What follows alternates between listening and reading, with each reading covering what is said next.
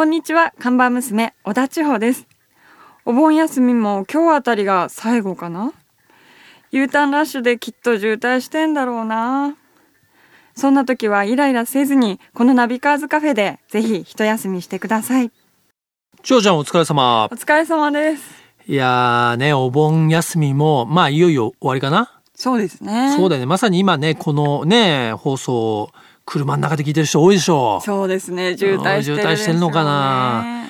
僕の場合は、こうか不幸かね、まあ仕事柄あんまりまとまった休みがなくて、お盆休みっていうのも基本的に雑誌の編集者はないから、はい。お盆にほとんど出たこ、出かけたことはないんだけど、はい。だからお盆渋滞もあったことはないんだけど、はい。どう千代ちゃんはお盆？私ももう例年全く無関係で。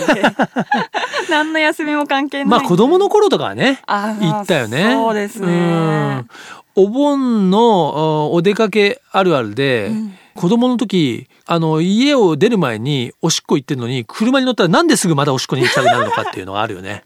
えオーナーだけなんじゃない？いやいやいやいや子供はみんなそういうもんなんだよ。そうですか、うん、まああそんなこと言ったら今渋滞してる人がね行きたくなっちゃうから そうあんまりその話しない方がいいな。大丈夫です。今はね、いろいろグッズもあるし。本当便利なグッズいっぱいあるよね。固めるやつとか。固めるやつとかね。もうみんな固めといてください。大丈夫です。いつでも固めてええ。OK あとね、高速道路、最近ほら、僕も結構イベントで行ってんだけど、本当にトイレが綺麗。のそう昔だよね。はちょっと汚かったですけど今すっごい綺麗ですよね、昔本当にね、もう地獄のようなトイレだったけどね、今は本当にね特に新しくできた高速道路のね、トイレとか、ん。なんかここで、なんか休んじゃおうかなって思うもんね。涼しいですしそう、ねここでしばらくいようかなって思わせるね、トイレとかもあって、本当に、はい。トイレっていうのはもう本当に国の文化度を表しますからね。うんやっぱ日本ってね。いい国だなって綺麗なトイレに入った時は本当、女性なんか特にいやなおさらそうだね。本当にそうですね。そうだよね、はい。い。いのかな今日トイレトークで。本当ですね。あれトイレトークになってますえーということで、ちょうちゃん、はいじゃあ、あのー話を綺麗な方に戻して、はいメニューを紹介してください。はい今日のメニューはベスパ946エンポリオアルマーニですはい。ベスパ946エンポリオアルマーニ。まあ、ベスパといえばね、はいまあこれはイタリアのスクーターですよ。おしゃれというかなん。ていうかね、やっぱりね誰ものイメージがあるのはローマの休日。はい。ねオードリー・ヘップバーン演ずるアン王女がこうねスカートでこう乗ってですね。あれがベスパですね。あれがベスパでグレゴリー・ペックとねは二、人で乗ってね。まあもうちょっとそうだなあの、まあ、最近でもないけど「探偵物語」はい。松田優作さん扮する工藤ちゃんがスーツ姿で黒いスーツにねハットで乗り回していた、はい。あれがやっぱベスパの印象をまあ決定づけたかな。はい。まあ、そういう意味で男からもね女性からもあ憧れられるスクーターだけども今回のはそこにエンポリオ・アルマーニが合体してますわかりますか？エンポリオ・アルマーニファッションブランドで有そうですよ名な。ね、あの、まあ、あの、ジョルジオ・アルマーニさんがね、はい作ったアルマーニという、まあ、イタリアンファッションブランドですけども、まあ、エンポリオというのは、まあ、そのカジュアルラインって言ったらいいかな。んうんまあ、デニムとかね。まあ、ちょっとこう、若いうんラインがエンポリオ・アルマーニですけども、なんとこのイタリアのおしゃれなスクーターとイタリアのファッションブランドがコラボした。はいすごいね。どんなものになってるんですかねこれ、うんごめん、先に、だから値段の話からしようか。はいえー今ねこれ日本円で言うとですね124万2000円？おお ?2000 円ってよくわかんないけど税込みっていう わかんないですけど、まあ、要は120万以上します。とはいえスクーターです 150cc の。ね。でちなみにですねまあそうだな今写真をお見せできないのが残念ですけどね我々の元にはありますけども、はいどうちょっと高級感がちゃんとブランドロゴが入ってるわけまあ、ブランドロゴが入ってるね。ヘッドライトのね、上には、えーアルマーニのね、あの、ウィングのマークと、えーボディにはエンポリオアルマーニというロゴがしっかり入ってますが、エンブレムなんかも金属パーツなんだけど、ちょっとね、マットなメタルパーツになっていますよね。それからね、シートはまあブラウンですね。うん結構渋い、シックなブラウンで、まあ全体的にはかなり渋い系。うんね。高級そうな感じですね高級感あるよね。にうん。でまあやっぱりね、まあレザーのね、ステッチとかそういうところはやっぱ手作り、めね、もちろんメイドインイタリアにこだわっていますし、工場に専用のラインを設けて、専任の職人さんが一台一台ハンドメイドで作り上げてるということであります。はいこれちょっと日本で何台かちょっとわからないけども、はい日本での発売はまあこの秋以降ですね。ううん。ん。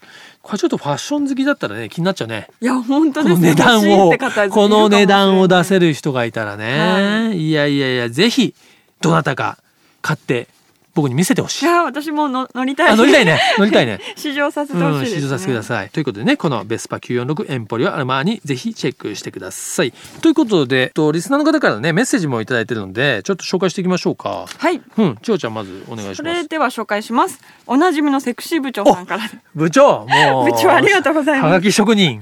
ありがとう。ありがとうございます先日銀座アップルストアで行われた始めようトライアスロン、お。面白かった。ですやりました。オーナーがやったやつですよ僕ねと、うん、川口さんとか白津さんとかで銀座のねアップルストアでイベントしましたよ。来てくれたんですね。はい。泳げない走れない自転車持ってないの30区ですが とりあえずこっそりトレーニングしうんてトライアスロン出られる体を作ってみようと思いました。大丈夫。大丈夫です。今からまだね今はシーズン来年目指すのは1年近くありますし、はい。泳げるようになります。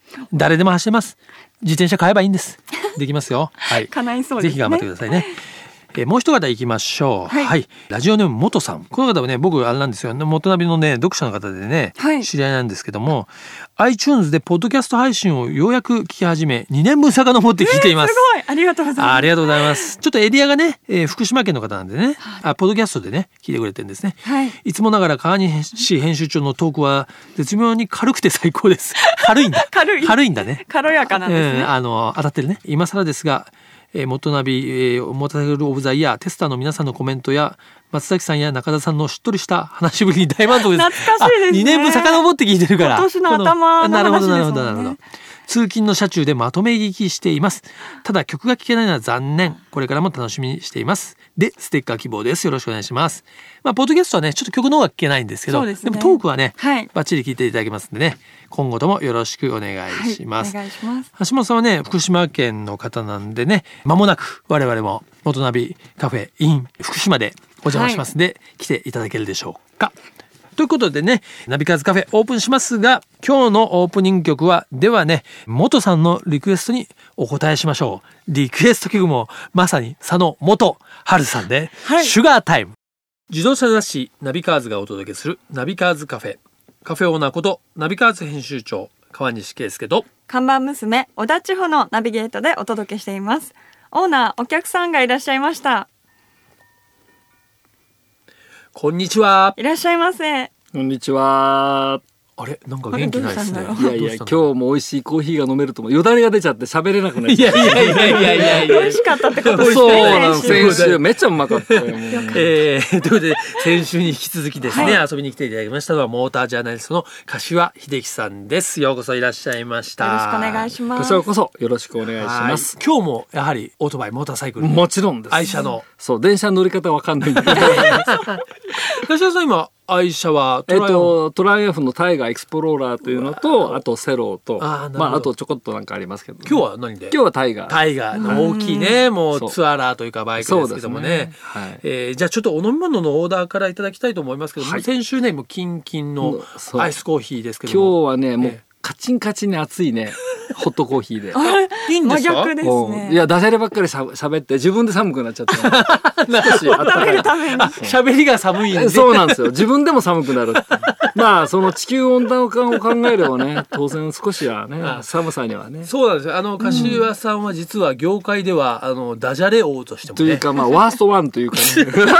まあ知ってますけどね、その日々あの地球温暖化をですね、はいこう少しでもでねそう冷える温度を下げるためにね活躍動されてるわけですね。そうされてるんです。やめなしゃれっていうぐらい。もう。はい今日はもうダジャレもですね、はいえーもうありで全開でお願いしたいと思いますが、はい。ね山口県の岩国の出身ということで柏さんご自身はまあでも今東京に、そうですね。まあ。は大学からですか？そうです、ん大学の時にこっちに来てからもうずっとこっちばっかりで、あとはたまにまあ田舎に帰って友達に会ったりします。ん。はオートバイに乗られたのはもうその山口にいられる。い。そうです。おられるんか？16ぐらいですね。うんはいあなんか先週それあの実は高校ダメだったっていう。こっそう禁止だったんです三大運動じゃないけどね。うん、うんまあオートバイ乗っちゃダメと。そうですね。うんはい。なのでまあこっそりと悪い子だったんです。よ。ちなみに柏さんの世代でバイクに憧れるっていうとどの辺が原点になるんですか？僕はやっぱりデビューが、まあ、1969年のその CB750 っていうのは僕の高校時代にデビューしてるんですけど、まあ名車ですね。はい。CB7 ね。それはね当時岩国基地っていうのは米軍基地、当然それを外人さんが当時の7半って日本円って360円の時代だから1ドルが。おおそうもうか。安い。あそうか。だから外人さんから見たら安いと、そう、だからもうねこぞってビッグバイク買うわけ CB750 を、うん。だからもうそれがあるオートバイ屋さんに当然修理に入るわけ、うんうん。でそれを僕は仕上げの、えっと、整備終了のチェックという名目にうん。して、で結構その辺が大きいですね、ん。はい、だから僕はニューモデルバンバン乗ってました。当時から。ジャーナリストでも何でもないのなでるほど。でもそういう経験されてるそうですね、まあそれからね東京大学で出てこられて、はい。まあね先週お話した片岡義雄さんとの出会いもあり、はい。いきなり学生なのにラジオ出演も、そうですね。片岡さんの番組でラジオ出演もはい。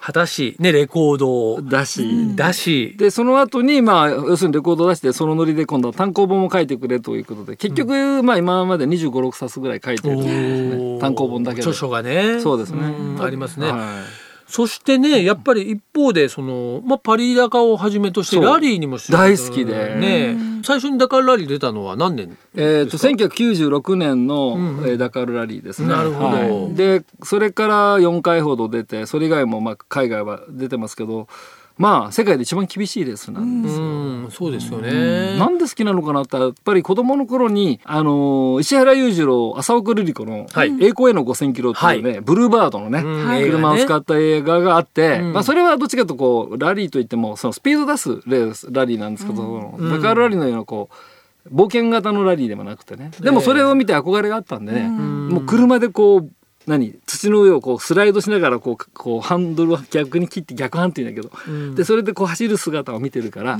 もうバイクでも車でも何でもいいんですよ。うん。でもねそのまあダカールラリーもそうですけどやっぱり世界中結構たくさんの道を走ってらっしゃいますよね,、はい。そうですね。何かやっぱり印象深いっていうかまあやっぱりアフリカ南米でいうと僕は南米のそのアンデスの高い山々うん。6,000メートル級の山がずらっとね、うん。まあ、あるんですけどそこを駆け抜けるっていうのはすごいダイナミックでうん。砂漠ももちろんアフリカと南米でまた砂漠の質が違うんですね。そう違いますよ全うん。然。で高低差があるのはもちろん南米ではい。広大さで言えばアフリカでうん。でそれぞれ文化は全く違うし音楽も違うし。うん。フォルクロール1個だってね。十いくつも種類があるわけですよ。南米では。はい、はい、アフリカ音楽っていうと僕にはその違いがよくわかんないんだけど。ああなんかあのリズムのイメージありますよね。でもその本当にたくましさ怖さっていうとアフリカに感じますね。うん。文明のその原点みたいなオリジンっていうかね。なるほど、うん。じゃあやっぱそれだけまあ走った時まあ怖さもあったりあるかもしれない感動もあるってことですすね。ごいですよスケールが。もうえなんでこんなとこ本当に行くの？っていうぐらいその目の前にザーッとこうえらい急な斜面が延々こうあったり登ったりうん。ちょっとこう日本で考えられないような地形ですよ。うんそうですね。これ行くの？もうビビりますよ。でそんなの初めてその目の前に現れるわけですそうです突然リハーサルないですからうん。ぶつけ本番です。でもねよくまあ例えばそうですね海の、真ん中行くともうなんていうかな方向感覚が失うというそうか、ですね。なりますけどやっぱりそういう地上でもそういう感覚に襲もわれるちろんですよ。わけですか右も左も分かんなくなります。やっぱりそういった意味ではすごく怖いんですよ。だから僕出る前はなんかもうな夢に出てくるぐらい怖いっていうのが、うん。砂丘から落ちたらどうしようとか、そうですよね。怖いですよね。怖いです。でもやっぱり行きたくなっちゃうんです。っていうのはね頑張ってこう乗り越えて、ん。こう行けるっていう時のその達成感というかそのバイクの操る楽しさが凝縮されてるその砂丘に。うん。誰も見てないの誰も見てないの。うん。だからロードレースの人たち幸せよ。みんな見て、わーとかあー私頑張れとかねマルキス頑張れとかね。それはそれでいいけど、ヒーローでいいけど、うん。もう孤独ですよ。孤独ですよね。誰も見てくれてない、そう。でも、その超える難しさを自分はねトップライダーと同じ時間は無理だけど、ん。同じ距離走ってるわけだ。そうですよね。これはねまたそのロードレースのねうん。厳しさとは違う。そうですよ。難易度まあだからにしてもまあトップのそのワークスチすームとそのプライベートは全然レベルが違うわけですもんね。体ね勢も何もかも、はい。うん。彼らは勝って当たり前だから。ん。で我々は完走してなんぼだから、うん。はい。ちなみにそのダカールラリーっていろいろあると思うんですけど、ええ。まあ二輪でねプライベートでどれぐらいお金かかるんですか、まあ、僕の予算、まあ、人によって違うと思うんですけど、うんまあ僕だっだからもう過去で見ると大体600万から700800ぐらいまで。でもね1回でね。年収みたいなものをねそう。そうですね。注ぎ込むわけですからね。そうですね。だからでもその砂漠の一瞬一瞬のシーンっていうのはまた画像もなかなか撮れなかったからかつてはうね。んだからそれも全部こう目に焼き付いてる感じなんで誰にも財産として分用できないんだけど 自分の中で勝手に自分の中そう、うんそうなんまあですよ。ロマンありますよね、うんそれがね本当に。そう。いやーね一方でまあ柏さんまあそういう経験も含めて今はね、はい。多くのライダーにこう伝えて、まあ、ライディングスキルテクニックをまあねあのスクールという形ではい。展開されてますけども、はい、えっと柏崎ライディングスクール KRS と言ってます、なるほど。で、うん。やっぱり私のライテクはかなりというか一風違いまして、距離とか時間というものがすごくウェイト大きいんですよ。うん。だからその場だけが速いとかいうテクニックを教えるのではなくそれも答えを教えるんではなくて、はい。考え方とか。要するに1時間後2時間後じゃなくて5時間後あんたらどうなのっていうとこまで考えて体の使い方練習の仕方。うそういう部分も含めて心技体私流に、うん。あの理論があるんですね。あるんですね。うん。でそれをこう常に今日もねやってきたんですけどその練習のこうん。うレッスンやってきたんですけど、やっぱりそれを伝えてその理解して乗ってくれて成長する姿を見るのがすごい幸せ。やっぱりそのちゃんと教えてもらう教わるとうん。明らかに上手くなるわけでそうなんですよ。で具体的には音で出るんですよ例えば乗り方で。まあ、例えば普通ねそれまでの、えー私のレッスンを受ける前の人はその人はとても速いんだけど、エンジンといえばベンベンガチャンバババババーンっていう発信の仕方をするとすれば、はい今の私のレッスンを受けると、もうお通夜みたいですよ。カチャンスースー、えー、そんなに違うんですか？厳かですよ。逆にそっちの方がいいってことですか？そうです。グリップするんですよ。すべてを。結局タイヤは傷まない、クラッチも傷まない、燃費はいい。しかも極端に言うとアイスバーンでも発信ができるんですよ。あ例えば。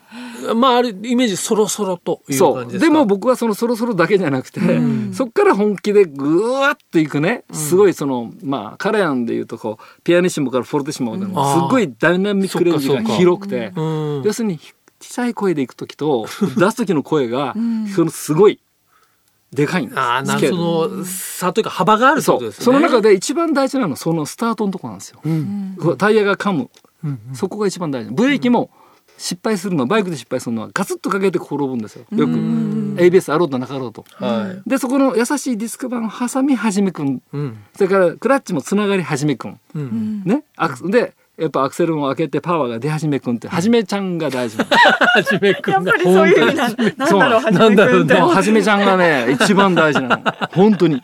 それがなあのバイクと仲良くなる。あるいは車と仲良くなる。ポイントなの。でもそれはねある意味四輪にもまあ同じですよね。そうだからその発信の大切さそうなんですよ。だからレーシングドライバーが私のレッスン受けにくれて「初め何言ってんのこいつ」って言われたんですよ、はい。思われたんだって。で会う時コーヒー飲みようからね。本当に役に立ってるよと言われました。ありがたいですよ。うんそうプロに言われたんで嬉しかった。ちょっと僕も改めてちょっと柏さんのスクぜひールね。受講したくなってきましたんで。もう本当にぜひお待ちしてます、ええお願いします。はいということでね、まあ、先週今週はい。2週に続けて遊びに来ていただきまして、やっぱ柏さんの話は全然聞いても聞いてもね、ね足りないなっていうのがよくわかりましたんで 今度はね柏秀樹月間を作りまあすので。そうですぜひ強化月間を。はい。強化月間作るのにはい。終わりません。はい。ええ。ーこの番組ではね、おいでいただいたゲストの方にリクエストソングを一曲いただいておりまして、はい。まあ先週はですね、ザ・ワイルド・ワンズ。そうです。でね、えー懐かしいとこ来ていただきましたが、やっぱり夏。今回はやっぱ最新の曲ですかね、こちらは。やっぱり古すぎですけどね。はい。あの真夏の出来事平山美樹さんのねうわー名曲です。バイクに乗る。いや車ですけど。大好きなんですよ。ああ、いいですね。これはでももう世代を問わずね、ちょいちょいも知ってるでしょ？わかりますよ。はい、はい。えーということでね、平山美樹さんの真夏の出来事を聞きながら、えー本日ね、ゲストの柏さんとはお別れしたいと思います。柏さん、ありがとうございました。ありがとうございました続いては月替わりで情報をお届けするマンスリーナビ。僕川西が編集長を務める雑誌ナビカーズ元ナビ。そしてバイシクルナビからよりすぐった情報をお届けしていきます。今月はそうだイベントに行こうと題して夏のイベント情報をお届けしておりますが、はい。今週はですね8月最後の週末に行われる BMW モトラッドデイズジャパン2015をお知らせします。ね、これね毎年やってるんですよ。今年で12回目ですか。結構やってますね。そうですね毎年ねこの8月最後の週末に、えー行われていまして夏のね、まあ、白馬のイベントとして定着しているんですけどもここにですね白馬47マウンテンスポーツパークというですね場所がありまして、はいまあ、そこでやってるんですね。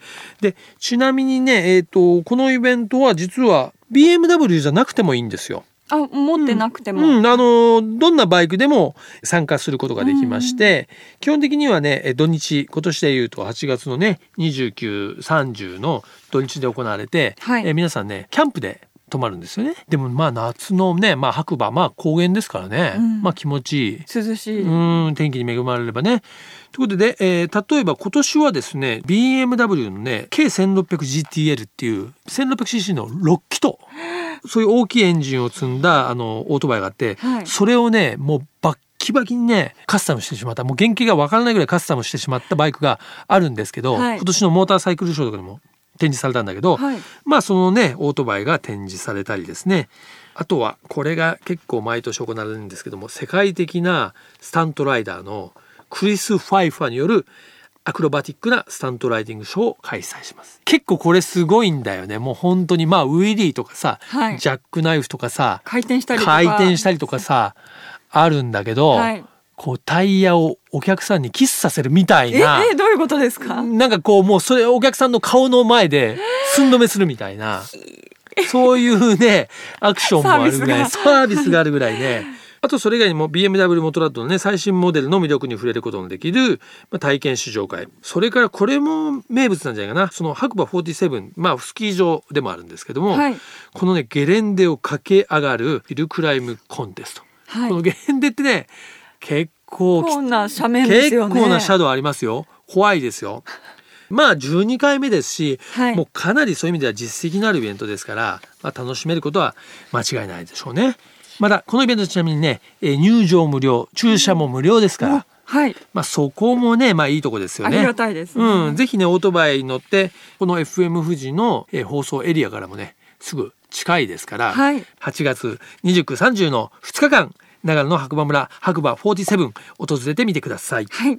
ナビカーズカフェオーナーの川西圭介と看板娘小田地方でお送りしてきました。はい。ね、というわけで今週もね、先週に引き続いてね、えー柏秀樹さんをゲストにお迎えしたわけですけども、はい。このナビカーズカフェもね、100回を超えて、はい。今日、ん ?100、102 103回かな？そうですね。もうね、長寿番組として100もう本当に頑張っていかないと。走り始めてますからね 引き続きナビカーズカフェね、よろしくお願いいたします。はい、えーこちらナビカーズカフェへのご意見も皆様からお待ちしています。カフェのアドレスはナビカーズアットマーク FM 富士 .jp navicars アットマーク FM 富士 .jp まで皆様からのご意見ご感想お待ちしております。毎週日曜日午後4時からオープンする車好きが集まるカフェナビカーズカフェ。また来週です。お車を運転中の皆さん安全運転でお願いします。ナビカーズカフェオーナーの川西圭介と看板娘小田千穂でした。それでは皆さん楽しいドライブを。来週もご来店お待ちしております。Have a good coffee and drive